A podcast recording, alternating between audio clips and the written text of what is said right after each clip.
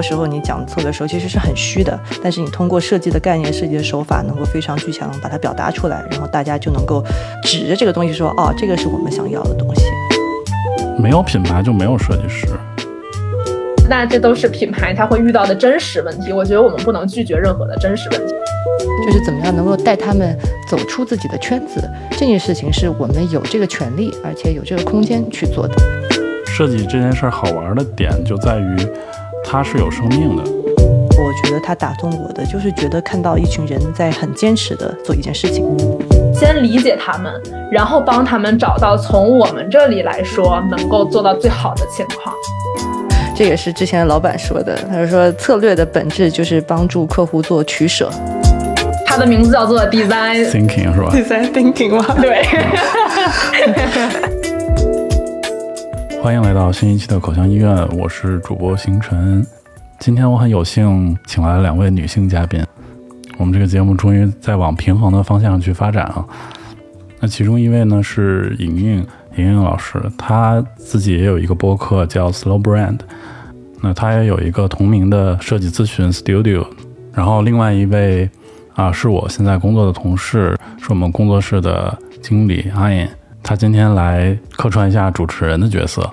然后他曾经也和莹莹在 IDU 一起工作过，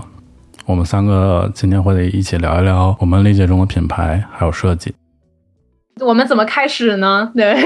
是不是两边都得介绍呀？对吧？嗯，我们先从口腔医院这边吧。啊？嗯，有点突然，非常强硬的一个 Q 流程。来介绍一下我们是谁吧，介绍一下。哦，跟那个跟 Slow Brand 的听众介绍是吧？嗯，对。嗯，大家好，我们是那个口腔医院啊，我是口腔医院的主播星辰。不是那个看牙的口腔医院，是一个，也是一个播客节目。我们是一个呃泛设计类的播客，大概是从呃身边的事情或者是一些设计的问题来入手，然后会聊到很多社会话题，或者是反正就跟我们相关的一些事儿吧。然后嘉宾也各种各样。这次就我就跑到这个 Slow Brand 的莹莹这来做客了，嗯嗯。嗯，是这样的。然后那莹莹也来介绍一下吧。嗯，好的。呃，大家好，我叫莹莹。然后现在我有一个身份，就是 Slow Brand 这个播客的主播。那这个 Slow Brand 这个播客呢，是每一期会分享一个品牌故事，是我们心目当中的一个慢慢做做的很好的品牌。然后通过这些品牌的故事，帮助大家更多去了解一个品牌它成立的初衷，它成长的一些路径。和他的一些初衷，怎么引导的这个品牌，嗯，一如既往的一以贯之的一个态度去成长，是这样的一个节目吧？嗯，好的。那很巧啊，就是因为呃，我作为口腔医院这边，就是直接说我们 SDL 的呃公司的员工，然后正好之前呢在 I D E U，然后就认识了莹莹。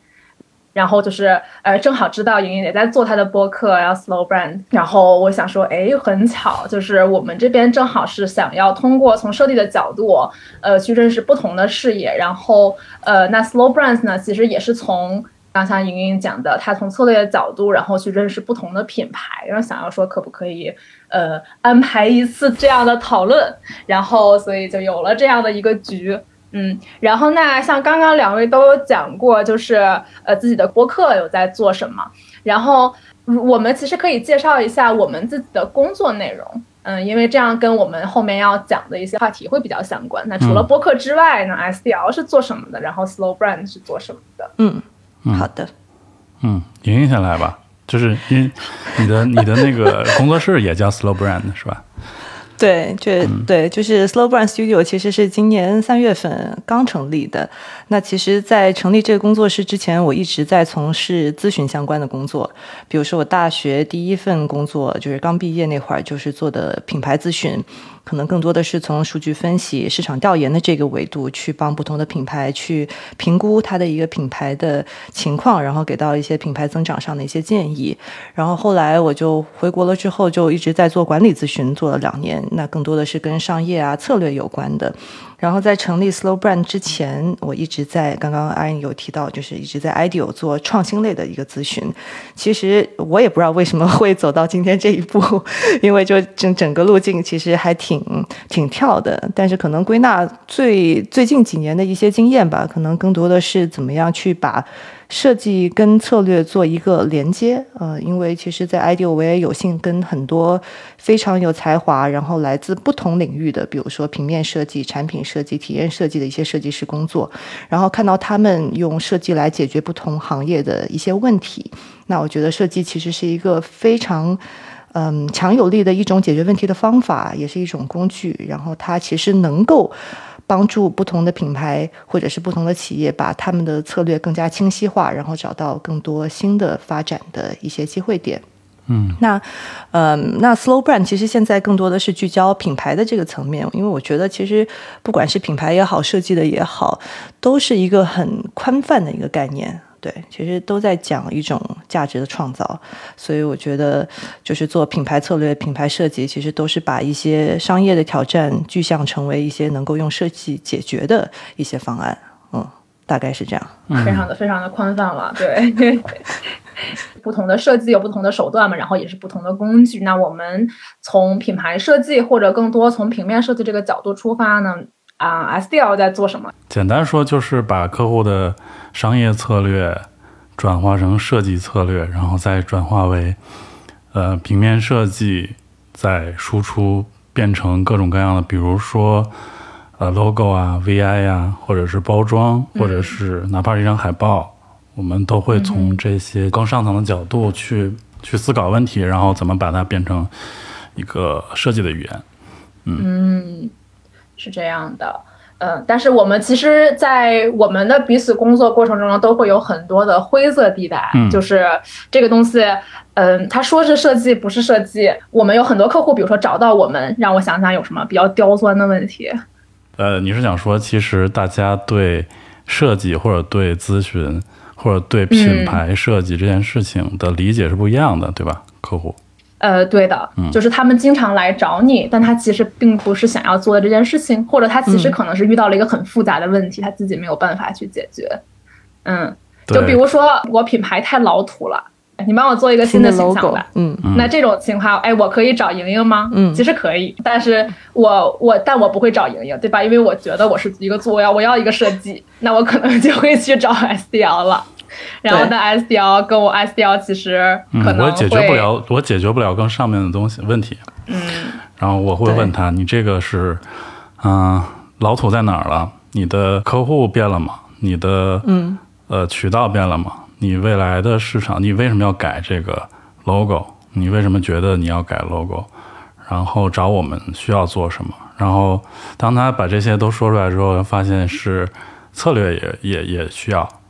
然后其实我们是做不了的，对，嗯，对，其实我们如果碰到这样的客户的话，对，会问很类似的问题，然后就会发现，其实他更多的是要去梳理自己的未来的一些新的，不管是受众的方向，然后品牌定位的方向，那可能他不。仅仅要解决的是一个视觉的问题，它可能在产品上面又要重新去设计，所以可能我们会更多的从策略的角度去帮他找到未来需要设计的东西是什么。就有的时候我会简而言之的跟客户讲说啊，我们其实帮你去梳理的是一套策略，然后最后出的是一套 design brief。就是，嗯，你能够在接下去就是找到不同的合作伙伴，然后把你想要设计的目的、你想要实现的目的、你的设计的初衷，能够更清晰的去表达给其他的设计伙伴们。我觉得这个可能是我们重叠但又不重叠的地方。嗯嗯嗯。哎，那那我想问，就是如果我作为客户，我怎么知道我是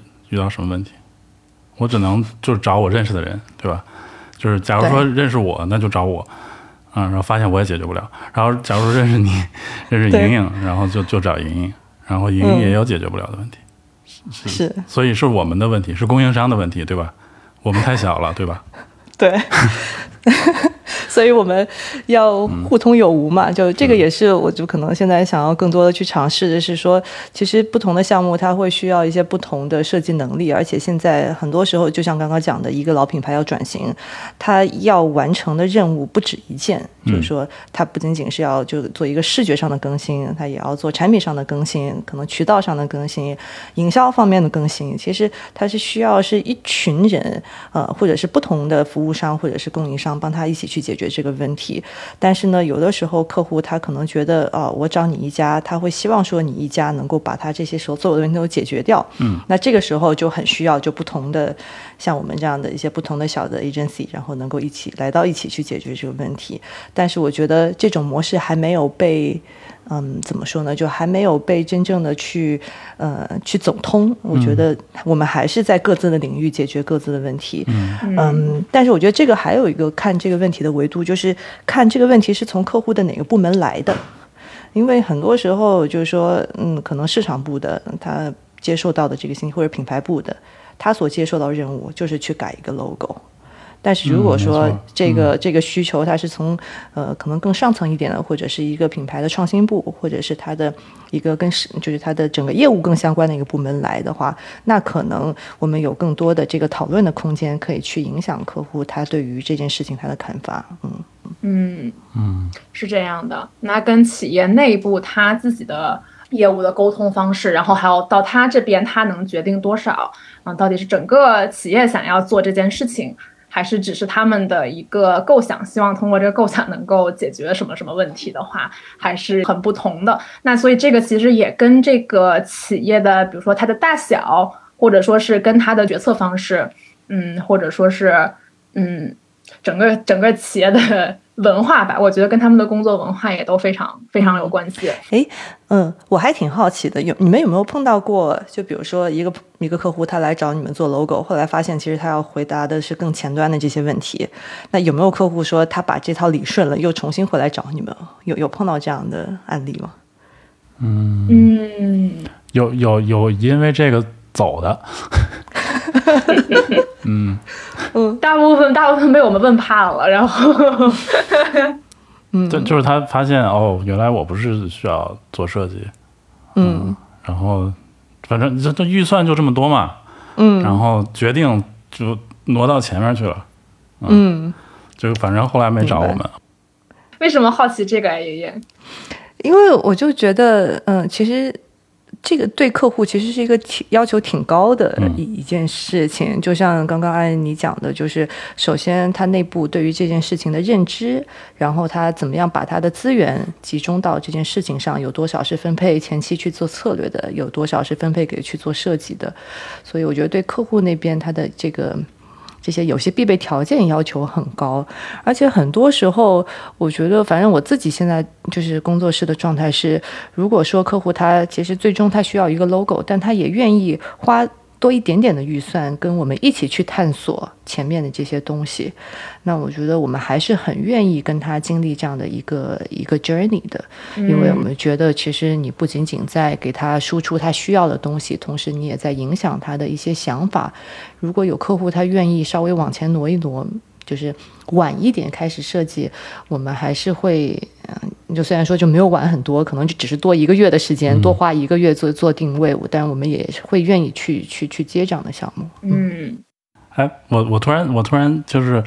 呃，因为我一直对那个咨询挺好奇的，就像你刚才介绍的时候，你就说了有啊品牌咨询，还有策略咨询，还有设计咨询，是吧？对，就是 对。就是他们的区别在哪儿？就是因为我我自己是分不太清楚。嗯嗯，对我可以从我具体的三段经历讲，但是其实即使是在品牌策略里面，外面也有不同的流派。嗯，但是我在的那家公司，它更多是偏市场调研类的。嗯，比如说我们会在就当时是一个美国的公司，它每年会。呃，发四次问卷调查，然后每次问卷调查里面会问三千个不同美国家喻户晓的品牌，然后让人们根据这些不同品牌它的一些特质，就比如说啊，它是不是具有差异性，它跟我的生活是不是相关，它是一个很傲慢的品牌，还是一个非常易于接近的品牌，就是不同的维度来进行打分，然后根据这些不同的分数，我们来去分析哦，这个品牌它是不是健康的，然后也可以在不同的时间点去跟踪这个品牌在这些不同维度的表现。现。然后能去判断说，哦，你哪个部分做的不好，以及哪一些你这个品牌的特质，比如说一个平易近人的品牌，它可能更容易能够去 drive 你对这个品牌的考虑度；但是一个更有差异性的品牌，它可能更能够 drive 你对这个品牌它的这种尊敬的感觉，或者是你对它的这种忠诚度。所以我们也可以根据这些不同维度的数据，去给到一些很具体的他们在沟通端、品牌营销端的一些建议。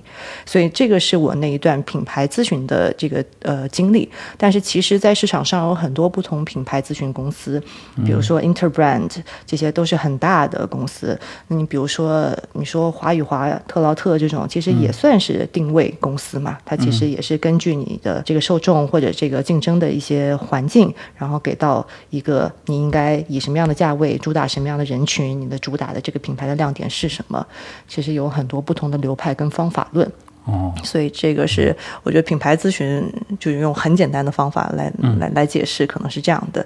那管理咨询它其实更宽泛了，其实管理咨询它会做很多战略上面的规划，就比如说你一个公司，你未来几年你要往哪个方向去发展，你选择哪些行业去投入，然后要去做哪个品类的产品。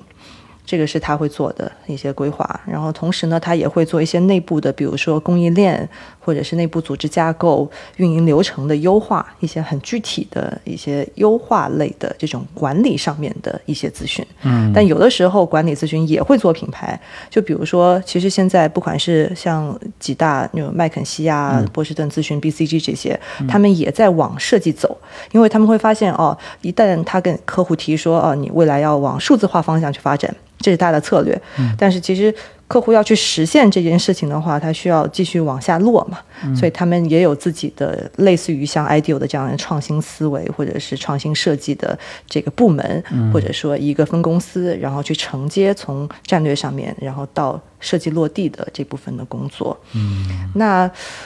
关于设计咨询跟创新咨询，我觉得就是一个非常模糊的一个 一个点。我经常会跟别人解释，就是说，如果说呃，我们传统认知里面的设计公司，比如说平面设计公司在一端，然后另外一个一端的极端是像麦肯锡这样的战略做战略的公司，嗯，那 IDEO 就是在中间。就是你可以做一部分战略，也可以做一部分设计。嗯，但是呢，他会用一套偏向于呃，可能设计师会用的方法，就是怎么样从人的需求出发，然后很快的去用设计把一些概念非常嗯抽象的概念去具象化。那用设计来表达，表达出来之后再去影响这个策略，但是呢，他出的这个设计又不会像设计工作室出的这个东西这么落地，那它还是一个概念，它还需要一个被转化的一个过程，所以它比一般的策略更具象，但又比一般的设计更抽象，所以它是一个两边不靠的一个很奇葩的一个存在。嗯，不奇葩，我觉得，我觉得这样客户才能客户容易接受吧？我觉得，嗯嗯。对，其实我觉得在这个过程当中，我就觉得设计跟策略之间的这个关系就很有意思嘛。那我一直是觉得设计可以给策略做一个翻译。嗯嗯嗯，对，因为很多时候你讲策略的时候其实是很虚的。嗯，你就比如说刚刚我随便举一个例子，就是呃，我这个品牌要去打主打什么中产阶级，我要做一个精致。呃，生活家的品牌，那就精精致生活家这五个字实在是太虚了，就是没有人知道它长什么样。但是你通过设计的概念、设计的手法，能够非常具象把把它表达出来，然后大家就能够指着这个东西说：“哦，这个是我们想要的东西。”它会让这个整个策略的这个进程会更快一些。对，嗯嗯，翻译这个词特别好。嗯嗯，对的。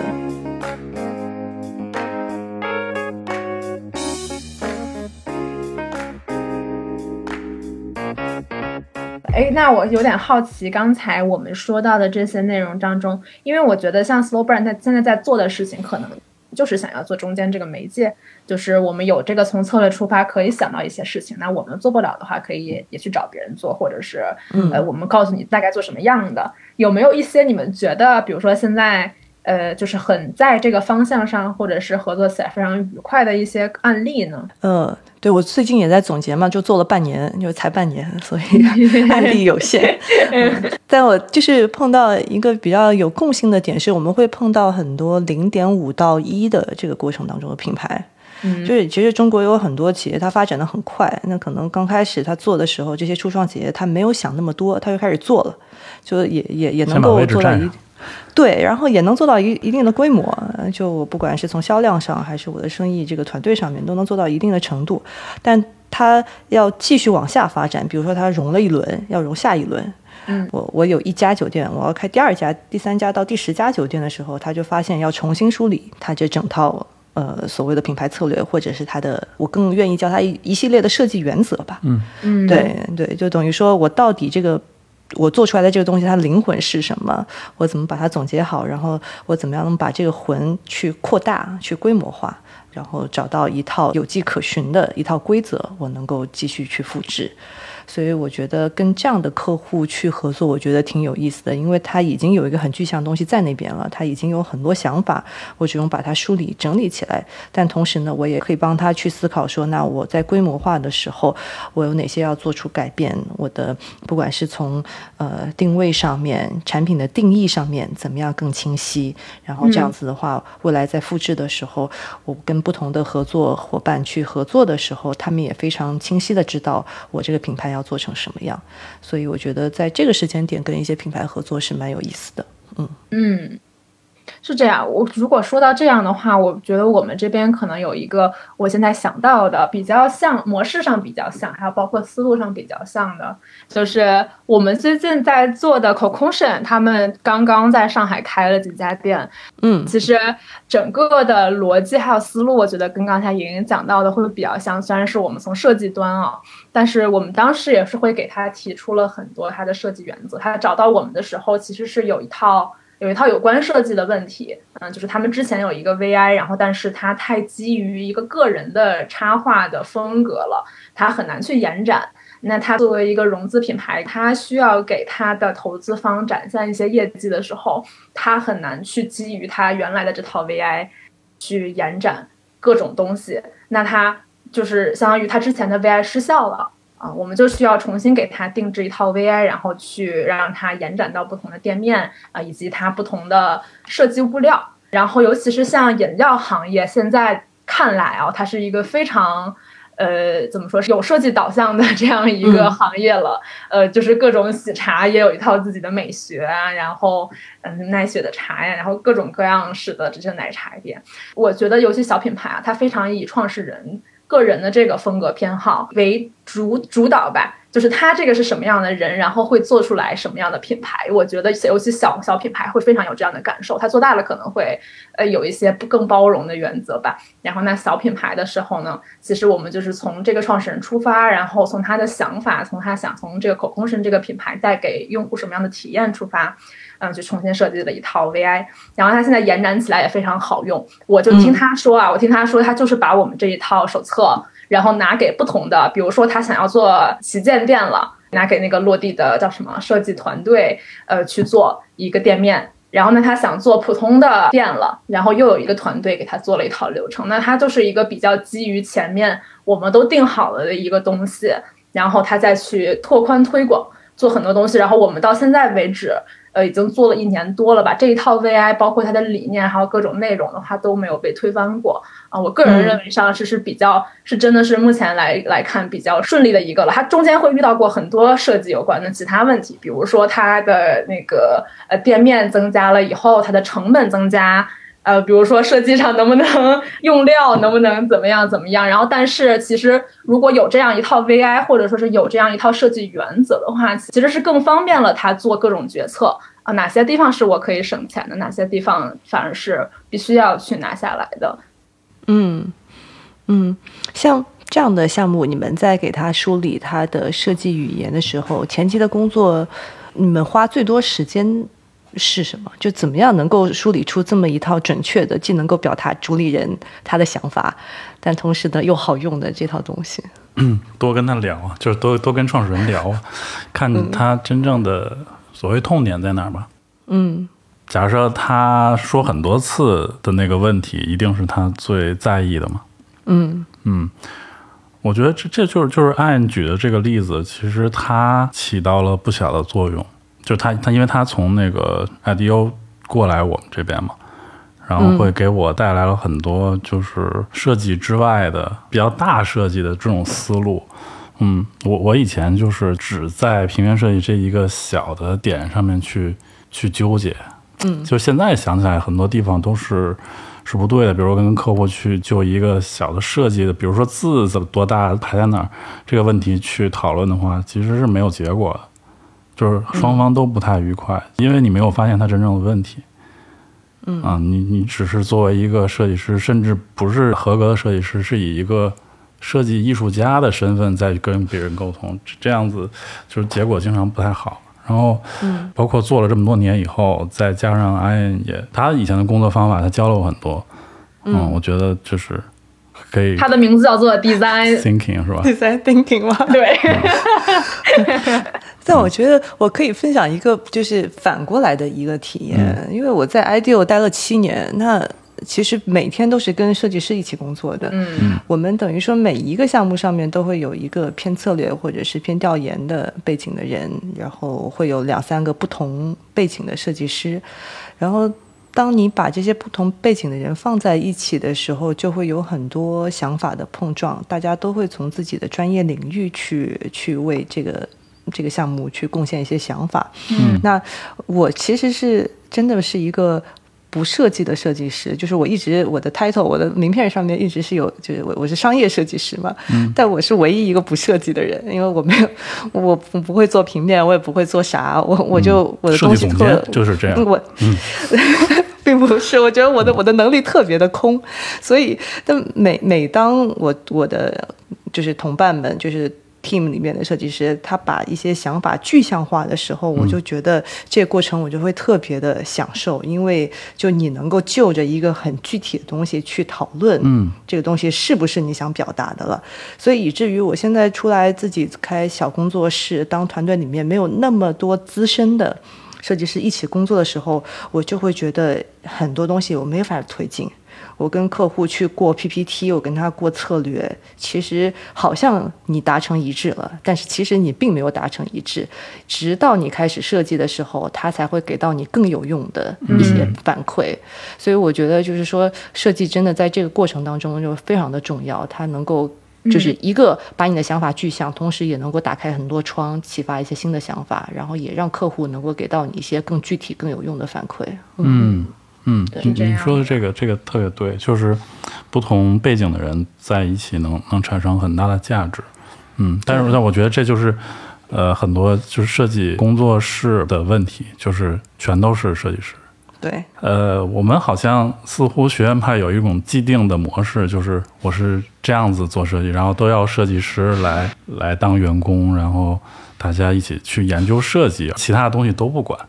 嗯，我感觉这这个东西好像是有一些问题在的。嗯嗯，我觉得它也跟我们现在真实案例中遇到的情况更加复杂，嗯然后它更加难以描述有关系。嗯嗯嗯就是可能在比如说上一个时代的时候，他就是这个人他。就遇到了这个问题，他的 logo 就是 logo 需要改，他嗯，不管怎么样来说个海报，做个唱片对，，做个海报，嗯做个唱片，没错。他的遇到的情况和情景还有问题都相对简相对简单一些。那我们现在的这个商业环境也变化多端，然后嗯那它更复杂。那而且很多人，尤其是像我们公司会遇到的，就是小品牌或者一些创新品牌，他很多这个创始人没有经验，他来找到我们的时候，他说的问题很碎的。就是很没有人知道他真正想要什么问题嘛。我我们我们其实也也很难知道他要什么问题，那他也不知道自己想要什么问题啊。我们可能我们的方式能用到的手段就是像说的设计一种工具，然后画出来这个是不是他喜欢，那个是不是他喜欢的。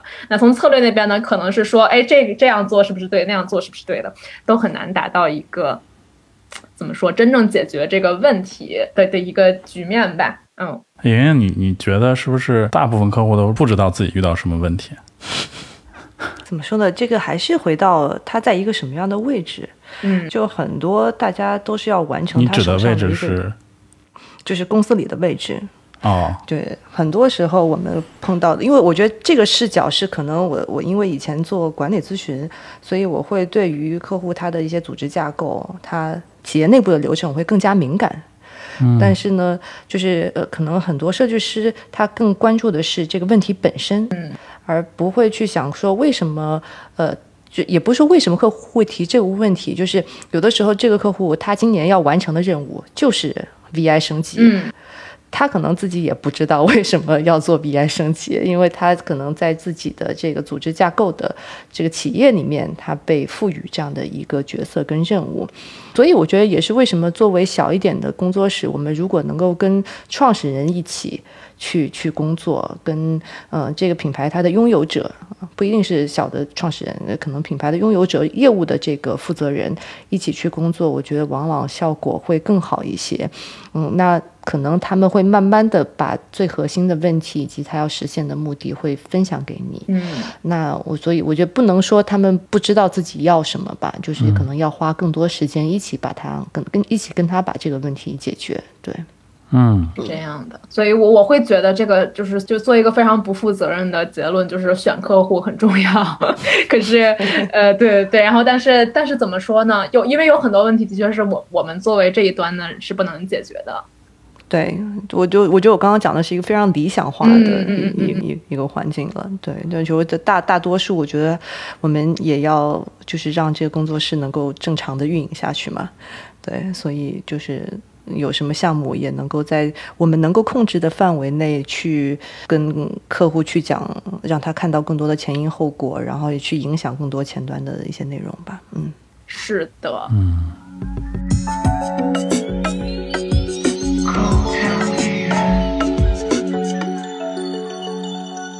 哎，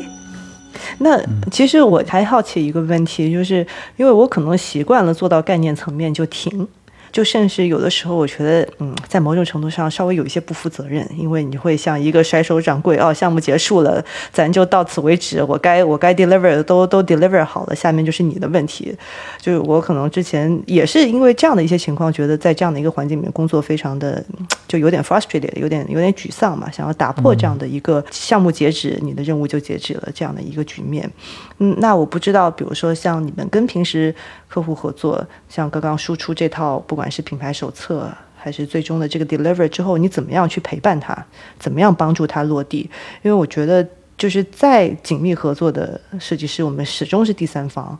那第三方总是有一个界限在的嘛。嗯。但是呢，其实到东西更好的落地，然后持续的去产生它应该有的价值，其实还是有一段距离。我不知道你们会用什么样的方法去确保说这个东西它能够很好的按照原先的设想去实现。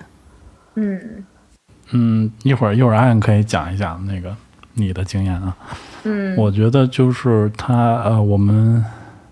也没办法去确保百分之百的按照我们的计划去，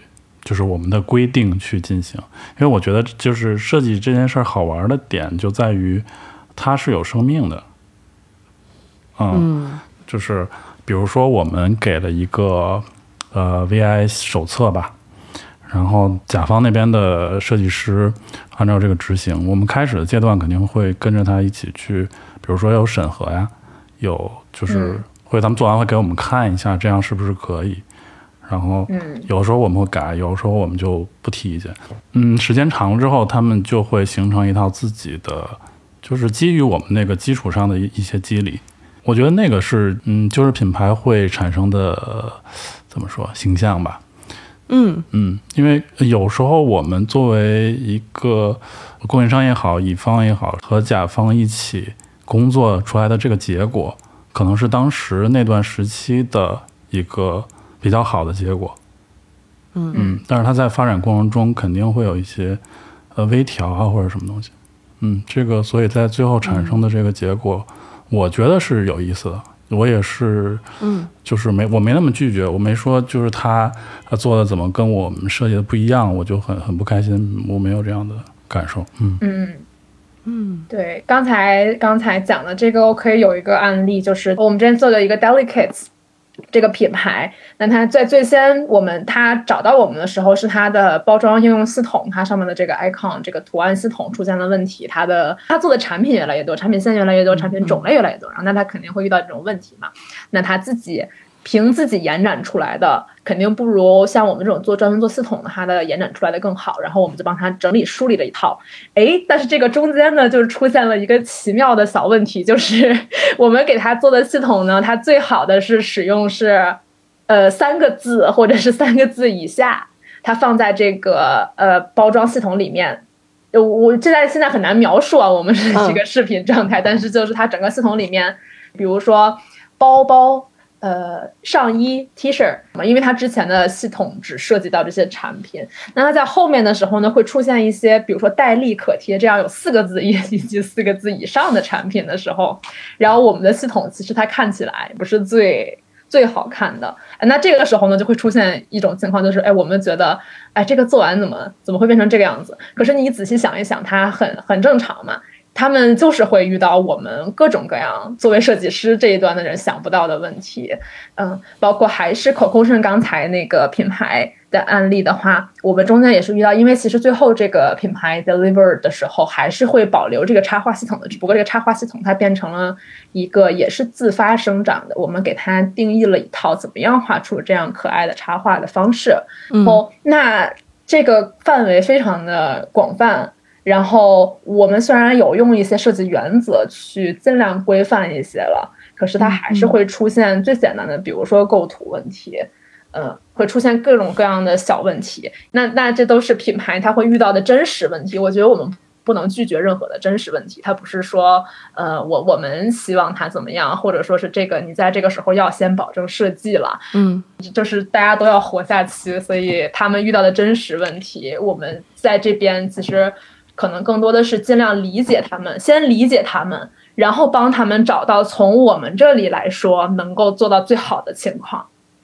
嗯嗯，对，我觉得这个例子就让我想起我我我现在在做的一个项目，嗯呃，就是要做一个酒店品牌的一个。呃，VI 的设计，然后刚开始那个客户的他的 logo 是全是大写的，我们觉得不够不够，就是讲故事嘛，不够 human，然后就改改成了首字母大写，然后然后客户马上就给打回来了，他就说，其实你去看所有的酒店的 logo，他很少用小写的，因为他要放很大，就是因为他建建筑外面要去放，你如果用小写的话，就会有很多留白的空间，其实是特别不好看的。其实这种情况，我其实还蛮 appreciate，就是。客户的参与，因为他们真的就是碰到过各种各样的坑，嗯，对，对，就是要把他们的这个这个意见能够在这个过程当中就去把包含进来。然后还有一个，你刚刚在讲那个 delicate 的那个呃那个例子的时候，就觉得其实很多时候做设计其实也是在帮客户进行一个梳理嘛，嗯，就是你们的那个例子其实是对于产品线的一个梳理，嗯，包括怎么样去。甚至是影响它，比如产品的命名，我觉得这个这个事情就是在设计过程当中很有意思的，因为你你能够发挥的这个力量，你能够影响到的东西远远超过这个设计本身。嗯，没错。嗯，那我我在想说，呃，我们刚才其实像提到的，像 Delicate 还有包括 Conscious，都是我们觉得中国目前我们做到的品牌当中看到的比较优秀的一些。呃，符合 Slow Brands 对这个 Slow Brands 的定义的 这样的品牌，呃，那其实我们从设计的角度很难说他们做对了什么事情啊。其实可能只能看到他们现在发展的很好，或者说看到一个一个现象的一个现象的表面，嗯，所以想说我们现在比如说中国一些有做起来的 Slow Brands，他们可以做什么样的事情？或者说是从品牌策略、从 slow brands 这样的策略的角度，有没有遇到过一些什么样的品牌，他做过一些比较 impressive，让你觉得现在也很适合，或者是很有记忆的事情吧？嗯，可以举个例子吗？策略，嗯嗯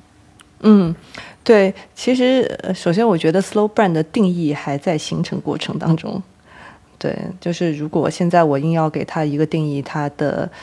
呃，我觉得它应该是非常呃 purpose driven，就是它来自于创始人或者是创创始团队，他一个在生意以外的一个愿景跟初衷。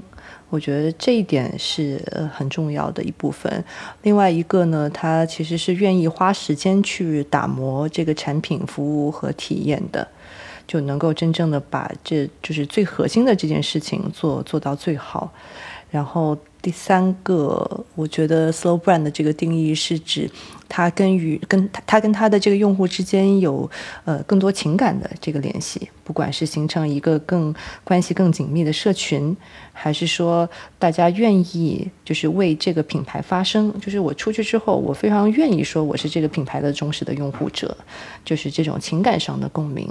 我觉得这些呃都是我现在对于 slow brand 的一些初期的一些定义吧。可能还有一层就是跟可持续相关的，怎么样能够更长久的跟这个地球、跟世界去相处。那如果我们把这四个要求放上来，然后去看说国内有些什么样的品牌，嗯，如果大家去看我的播客的列表，你就会发现我们发了十几集吧，然后才聊了一个国内的品牌。对，所以我们最近。对，最近讲的这个品牌是松赞，我觉得，嗯，特别特别符合刚刚讲的这四点，呃，然后我也跟他们一个专门负责呃产品跟体验的呃一个负责人去做了一期访谈嘛，你就会发现，其实他在做的事情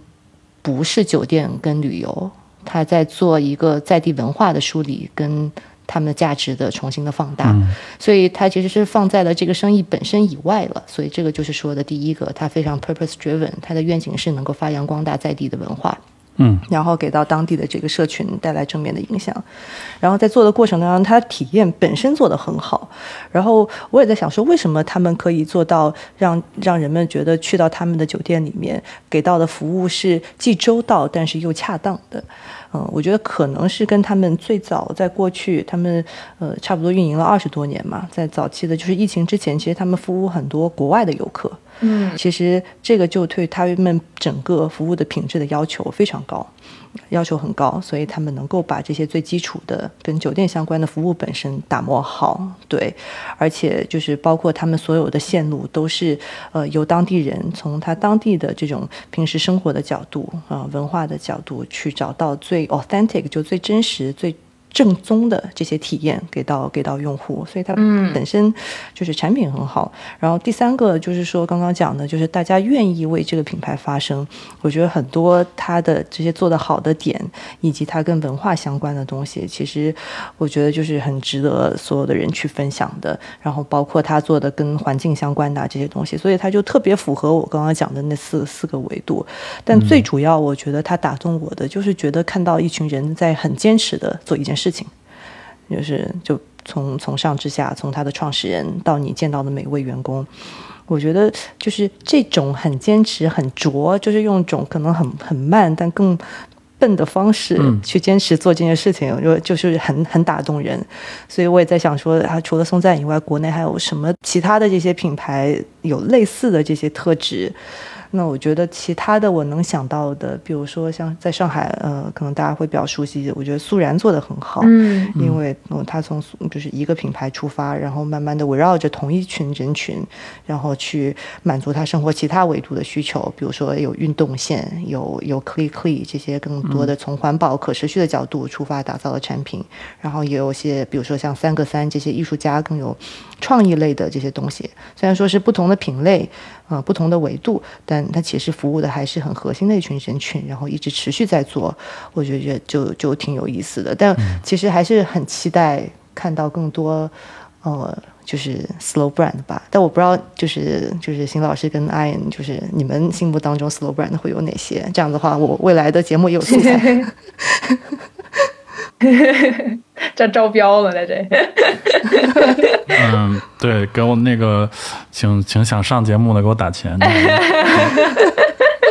觉得自己是 slow brand，现在这两个频道就是。对，现在有有有这么几个广告位。对，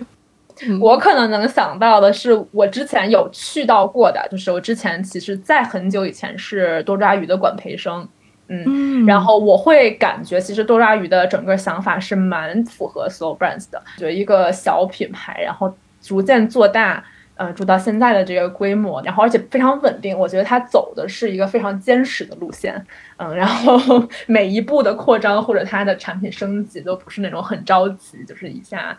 一下推广很多那种感觉的。然后它的，因为因为其实像大家在在外面视野外面看到，我们可能做了很多的品牌的内容啊，比如说跟什么联名啊，或者是做了一些 campaign，做了一些 pop up，但其实这些东西基本上我们是没有花什么钱的。然后因为在呃我们内部呢，就是小创意团队，就是每次的创意都非常的打到点上。在多抓鱼的群体受众当中是非常买账的。嗯，比如我举一个例子，在之前的施工中书店的时候，然后其实那个是当时有很多其他的因素、其他的情形导致不太能开店，然后但是呃，我们是非常想要在上海这边，然后。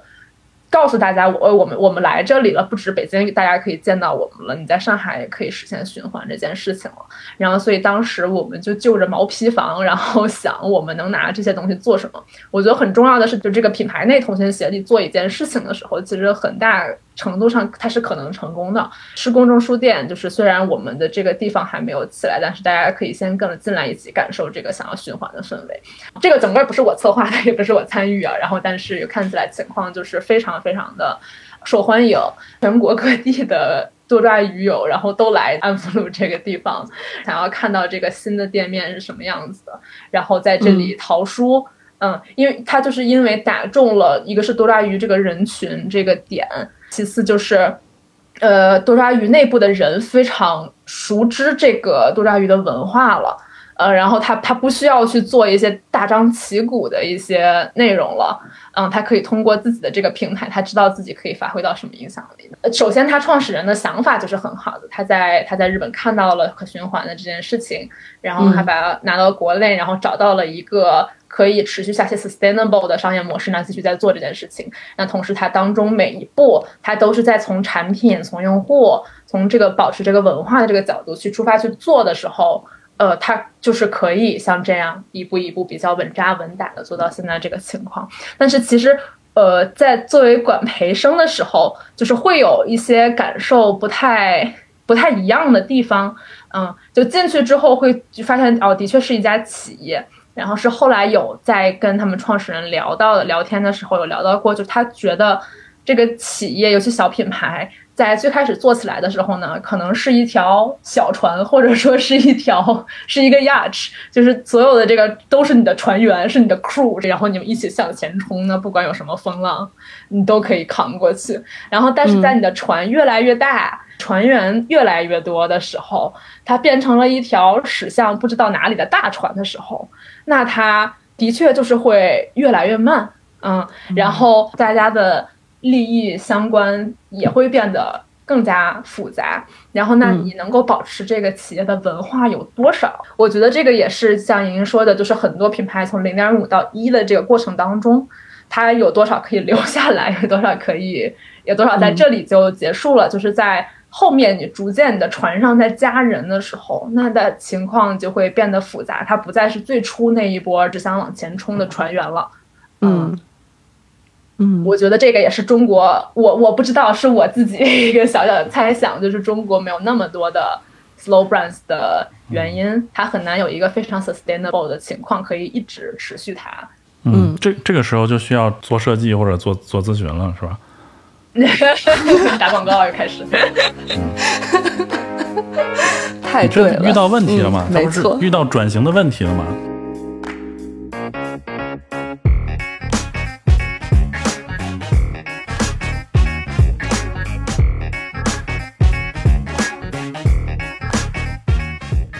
就就也经常以前做项目的时候，老板会忽悠，也不是说忽悠吧，就会说啊，你这个你这个大船，你现在需要一个北极星，那我们给你做的这个品牌策略就是这个北极星，大家都指着那个方向一起前进，对吧？这个 这个就是我们的服务的价值所在。没错，我们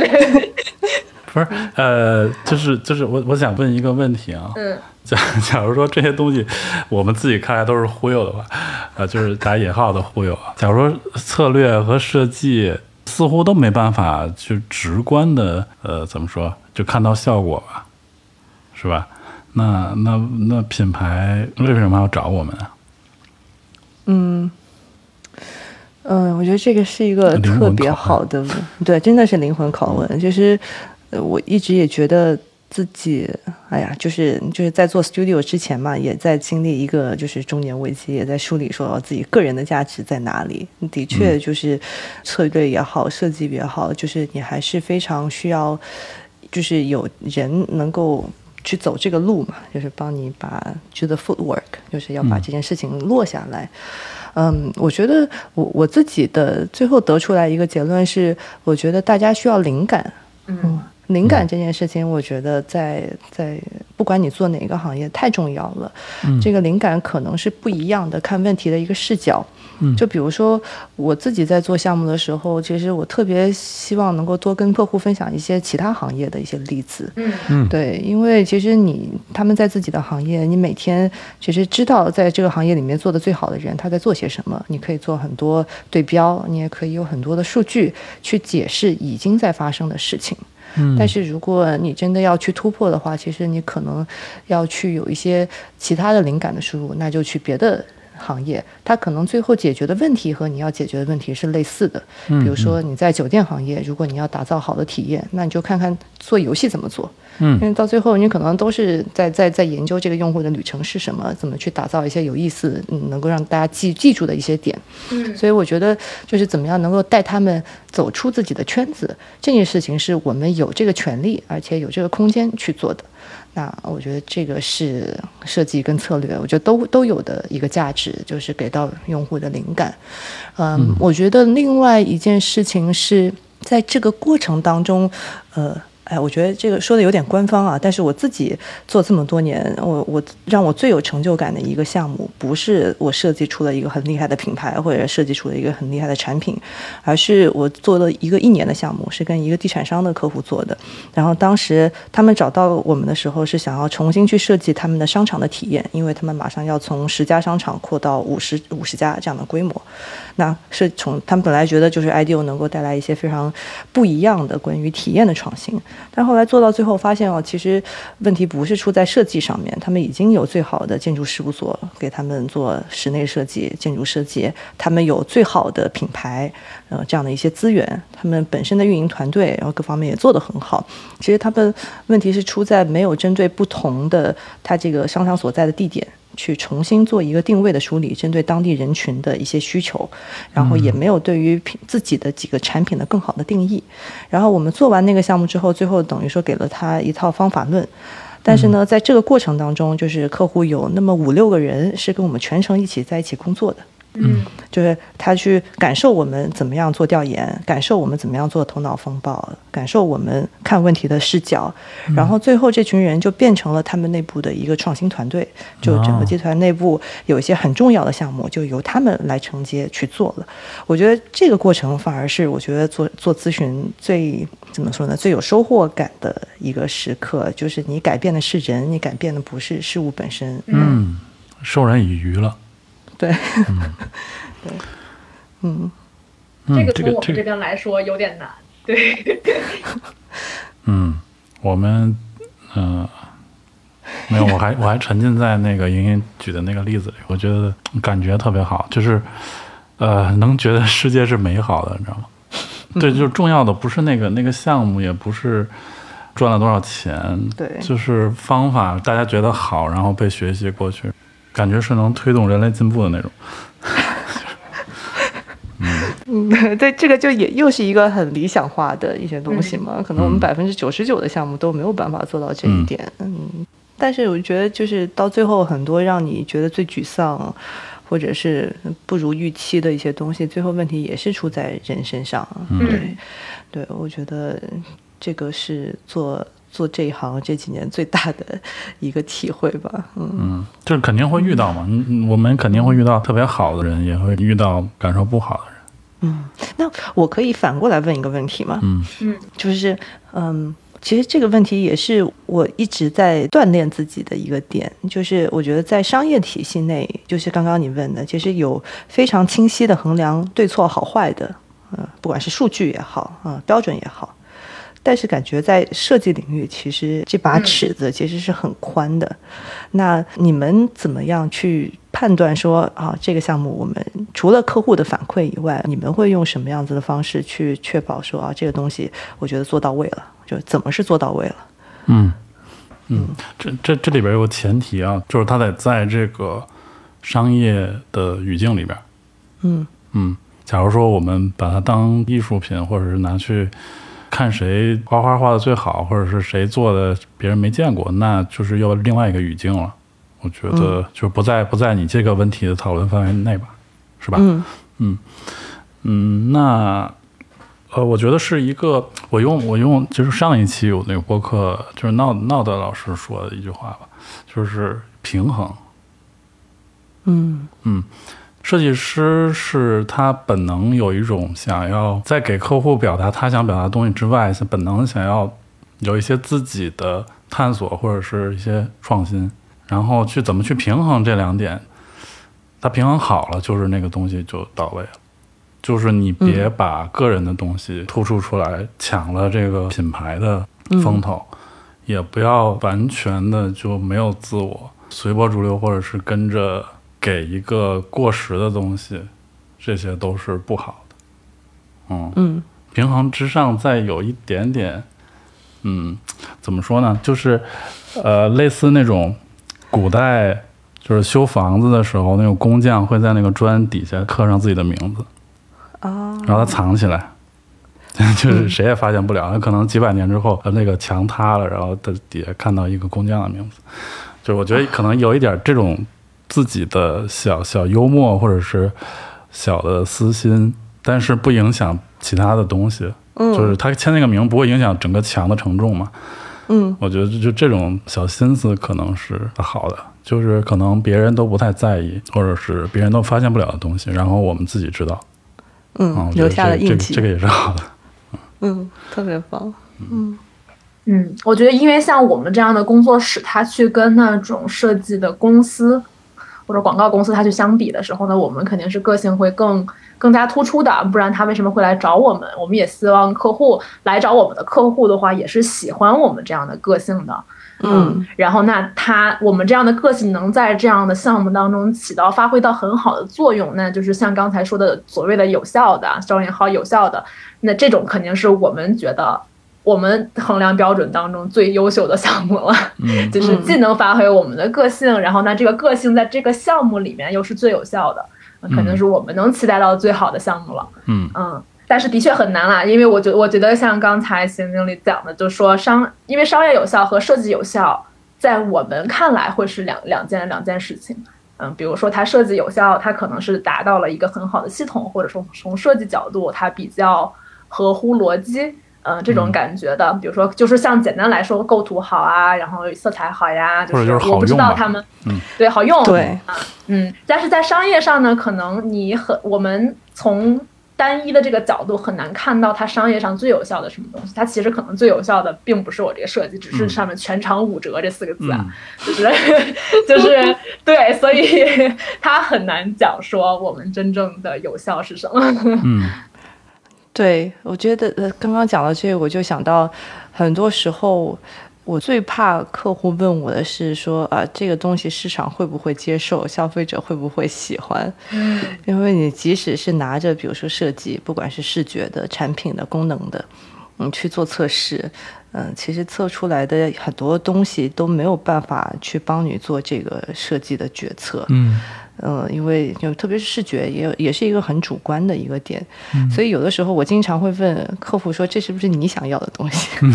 呃有的时候就觉得这个这个问题有点不负责任，但是我觉得，特别是当你想要去做一个很有呃差异性的、很独特的品牌，其实到最后就是创始人和创始团队他想要做的这个东西的样子。嗯我们把它最最大程度的去去把它实现出来，我觉得这个就是一个很好的设计，然后能够帮助他们更快的去落地，更快的去用实际的市场的反馈来给到他迭代的一些一些信息。嗯，对，所以我觉得就是向内看这件事情，我非常真心的希望我我们的客户们能够多做一点。没错了哎。不过你你问的这个问题，就是是不是你想要的这个问题，我觉得不是不负责任啊。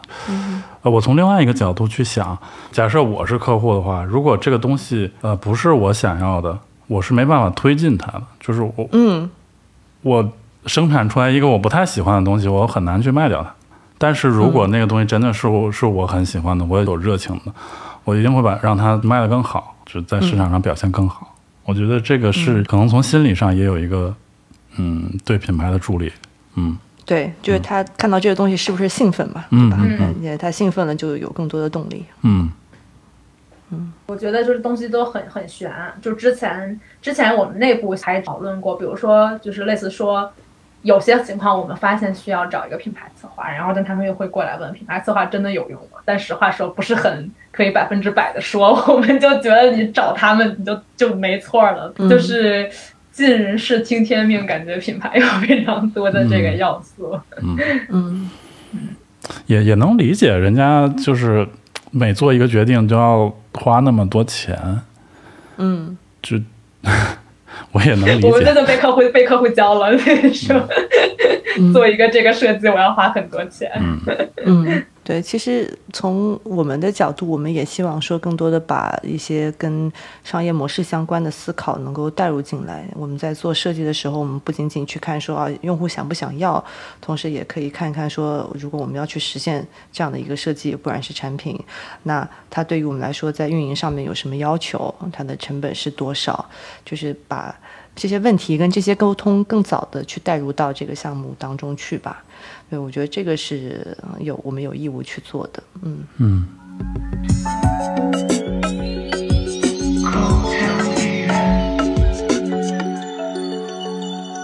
我刚才正好在想说，这的确是我们最理想的状态，就是我们可以从前端到后端，哪怕不是真的我们有很有效的百分之百影响到他们，但是至少整个这个旅程我们都走下来的话，是不是这个项目它就会真的更好？就比如说，现在有一些品牌，在我看来有一些过分用力的去做一些市场推广，呃，参与各种他们不知道该不该参与的市集。尤其小品牌嘛，小品牌感觉会经常有这种情况。这个市集我不用花钱，我可以去，我就去了。然后或者说是，呃，这个事情我可以做，我就做了，可是他可能没有过多的考虑。嗯，就当下出现了很多我们不太能理解的品牌去做的一些事情。嗯那这种情况下，我们在想，它到底是哪里出现了问题？嗯，我再抛一个很玄乎的一个，我就抛一个很玄乎的观点啊，这也是之前老板说的，他说策略的本质就是帮助客户做取舍。嗯其实很多时候，我我们在做一些前前端的一些定位啊，然后品牌的策略，其实有的时候回答不了说这个东西本身对不对，很难就着就是这个 what 就是是什么的问题进行讨论。我们希望说这个策略能够提供，呃，你为什么做这件事情，以及你你要做这件事情的时候要遵循哪些原则，就是这个 why 跟 how 的这个。这个问题也很重要，嗯、就是举一个例子啊，就是比如说所有的商场它都要做呃书店，嗯那很多时候客户就会问我是不是要做个书店，嗯我做个书店还是做个篮球场？他的问题就是非常聚焦这个东西是什么。嗯其实我觉得我们在前端很难回答啊这个这个问题。但是如果说我们帮他回答说，OK OK，我这个商场它最要实现的目的是为呃家庭能够打造一个周末的寓教于乐的这个去处，嗯那我就可以围绕着这个这个东西，我去想说，我要怎么样通过不同的内容，它可能是一个店铺，可能是一个服务，去让小朋友在一种自由的探索里面去成长、去学习。那你你你有了这个号之后呢，你就可以去想说，如果是一家书店，这个书店应该长什么样？它可能不是这种常规的，就是有书架的，那可能更多的大家可以就很轻松的，然后在一个什么样的环境里面，就是你有一套可以去发散的一套设计的原则了，所以这个问题就不那么拘泥于我是不是一家书店，我做书店对不对？嗯嗯，所以我对我觉得这个是很多国内很多品牌它非常聚焦呃就做什么，就对。包括就是像现在所有人他去做私域啊，所有的就是每一个品牌都有一个微信群，嗯，就所有的微信群里面，就是感觉都是千篇一律。但是我觉得我们要回答问题不是说哦品牌要不要做私域，而是说你在这个私域里面，对你为什么做，然后你怎么做，就是你这个客服到底是一个以朋友的状态，还是以一个服务生的状态，还是一个很官方的一个专家的状态？进进入这个这个群聊里面，你发什么样的内容，你以什么样的频率来跟大家互动，其实都是跟你品牌的初衷，我到底是想要给大家就是做教育的，还是我是想要去打造一个就是社群友好的社群？其实就是要把这个初衷跟你的一套我我叫设计原则吧，就是嗯去去去把它明确出来。这个在你做这些具体的事情的时候，才能够让它发挥更大的一个一个作用吧。对，嗯，这个是我的一个想法。就大家有太多能做的事儿了，但是呢，所有的平台跟工具其实都很完善，你做起来也很方便，也很快。但是其实怎么样做出差异点，这个其实就是一个品牌跟设计的问题了。嗯嗯，是这样。嗯，太好了。因为像我们经常遇到的情况，比如说我们做品牌，尤其是设计端的话，他经常遇到就是啊，别人都做中秋中秋礼盒了，我们也要有一个，然后可是他也说不太上来，我这个月饼到底要怎么样？就然后就没有前面那没有没有概念，就没有原则。嗯嗯，是的。但是这个会不会是一些更大的品牌会遇到的问题呢？就是它可能。是呃一些企业内部的问题了，并不是说轮到这个设计或者策略的问题了。就比如说有一些很实际的情况，这个 budget 需要优化出去。嗯，我觉得反而大品牌它这套系统比较成熟。嗯。嗯，就就是你跟 Nike 合作，它其实这些原则跟这个品牌的精神，它从 global 传递下来，它已经这个框框给你框的很死，了嗯，反而还好做一些。反而我觉得现在国内的初创品牌，它面临的诱惑太多了，嗯，所有的人都希望你快快成长，对吧？嗯，你在这个过程当中，你就觉得哦，我今天到底是开一家线下店，我够不够？还是说我也要上天猫？上完天猫，我在想我要要不要上小程序？嗯。就是有太多推着他们走的这些力量，反而会让大家感觉失去了目标跟聚焦。那这种情况是对对你，你看你叫 slow brand，这是不是对你来说特别痛苦？对，对，就是作为一个 slow brand 的 slow 的这个 studio，我自己也面临着这样的一个问题，就很多客户过来找，有的其实并不是品牌的项目，有的是偏嗯 research 的项目，嗯，有的是偏非常非常落地的设计的项目。嗯，那我也会觉得哦，我是不是过了这村就没这店，也会有这种就是焦虑感跟恐惧感。对，我觉得还是真实世界是情况更加复杂的。对啊，所以就是品牌赚钱还是很重要的。但是我觉得，但是有一种思维，我觉得在最近几年，大家慢慢的在开始更多的会会考虑，就是说。呃，以前因为国内有很多营销类的创新嘛，就比如说你投 KOL，或者是你投一些流量，就马上能看到效果。但是其实现在流量越来越贵，所以大家也在思考，说我怎么样能够更有效的去把这个品牌去建立起来。我觉得大家自然而然会慢下来，然后去把这些更核心的问题去回答掉。对，嗯，就是还是要给大家时间，给品牌时间。对，是的。嗯，我其实有一个有一个有点宽泛问题，因为像刚才提到了，就是需要品牌等品牌建立起来。我们有很多情况，突然感觉今天变成了一堂营运管理咨询课。对，就是我们有一些实际情况，感觉要来这边来问。对我们经常遇到一种情况，就是很多人他最开始是以一个生意的角度去做这个品牌的，他意识不太到品牌建立的重要性，或者说他不知道从何。而起，那这种的话，如果如果他们找到你们的话，哎，你们会比如说需要让他们做什么，或者说是怎么样告诉他们品牌建立的重要性？我觉得其实很多做生意的人非常成功的，他能够把一个生意已经做出来，就说明他已经有一定的这个思考，他可能不是这种传统意义上我们说的有个非常鲜明的品牌形象，或者说有一套非常完整的 VI。但是它有一些很核心的逻辑，他可能已经想明白了，就是说我这个产品到底是解决什么样的问题，它要给人们带来什么样的价值，我选择在哪儿卖。其实，其实我觉得这些都是，就是所谓的就是宽泛的含义里面的品牌的选择。嗯，对，所以我觉得其实，嗯，我们周围很多，特别是老一辈的，嗯，像我们爸妈那个年纪的创业者，他们就是有品牌思维的人。对，只不过不是我们所认知的这种现代的品牌的表现，嗯，因为他就已经在就是回答我为什么做这件事情，我怎么做的这个问题了，嗯。嗯，对，但是怎么样帮他们把这些东西更具象的表达出来，它已经有灵魂了，你怎么样给它赋予一个形状，那这个可能就是我们要把它设计出来的，嗯。嗯，没错，嗯，那我就是来上课的。没有，不是没有，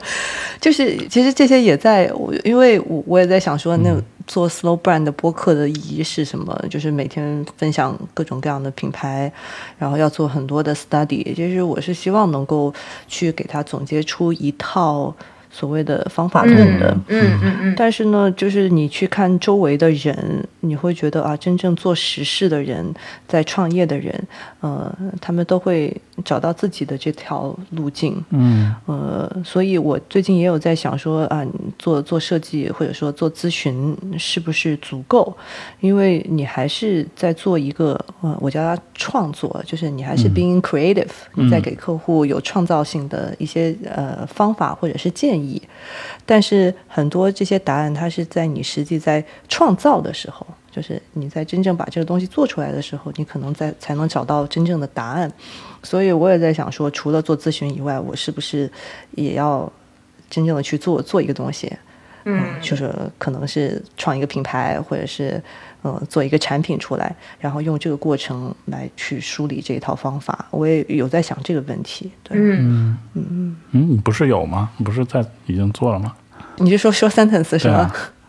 对，我觉得说 sentence 其实是让我产生更强烈的这样的想法的一个原因，因为可能我一直把自己当做就是管宁我的搭档的一个外脑的一个一个一个身份。去看待这个生意嘛？那其实我还是在感觉给他做咨询，在有的时候，对，有的时候其实会去做一些具体的工作，但是大部分的时间就是我是他的 sounding board，嗯，有什么问题一起讨论。对，我觉得还是没有逃逃离出一个咨询的一个状态。嗯，对，嗯，那我理解你的意思了，就是把自己真的扔到那个对水深火热之中。嗯 嗯。那到时到时候，我们再来聊一聊。对，可以。嗯，打一个折，打一个折。嗯，我是觉得，嗯，一定是呃，我就从设计师的角度啊说，没有品牌就没有设计师。大家所熟悉的就是那些知名的设计师，不管是日本的、美国的，嗯，日本的那些就是资生堂出来的，然后。或者是博报堂给品牌做东西，好多都是一辈子服务一个品牌，然后因为品牌成长了，所以设计变得有名了。美国也是一样的，嗯，就是他们开始做的时候，并不是觉得我做这个然后一定会出名或者怎么样，就是大家，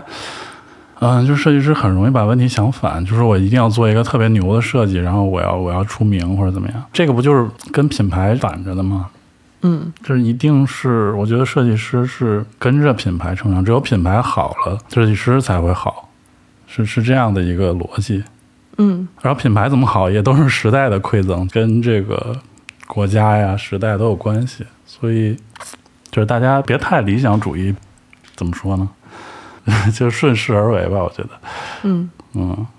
当然我们得做好准备。就怎么说？老话说，机会是给有准备的人。嗯。特别同意，对，就是也得给品牌时间嘛。我觉得我的意思是，对对对，嗯，对我们可能更需要陪伴，对对是陪伴。然后有时候就是别太就觉得自己是对的。我就我就这几年我就有这种想法，就别觉得自己是对的。嗯嗯，是，对，好的。那我们今天是不是可以告一个段落？对，可以可以可以。我觉得今天我们聊到了很多东西啊，然后虽然可能有一些听起来非常的宽泛，然后但是也希望能够带给大家一些启发，然后同时更希望我们能够看到中国有更多 slow brands，呃，一些不论是设计还是产品还是各方面，它能够逐步做好，然后慢慢做起来，我们可以一起陪伴成长的品牌，然后。也希望这样的品牌可以找我们，对，一些小小的期望暗示。我们也得努力啊，人家才会找我们。努力，嗯，对，努力努力，一起一起加油。没错，嗯，更多志同道合的好朋友们。嗯嗯，好，那我们的今天就到这里。嗯，谢谢谢谢莹莹，谢谢阿燕。嗯，谢谢邢老师，谢谢阿燕，很开心，很开心。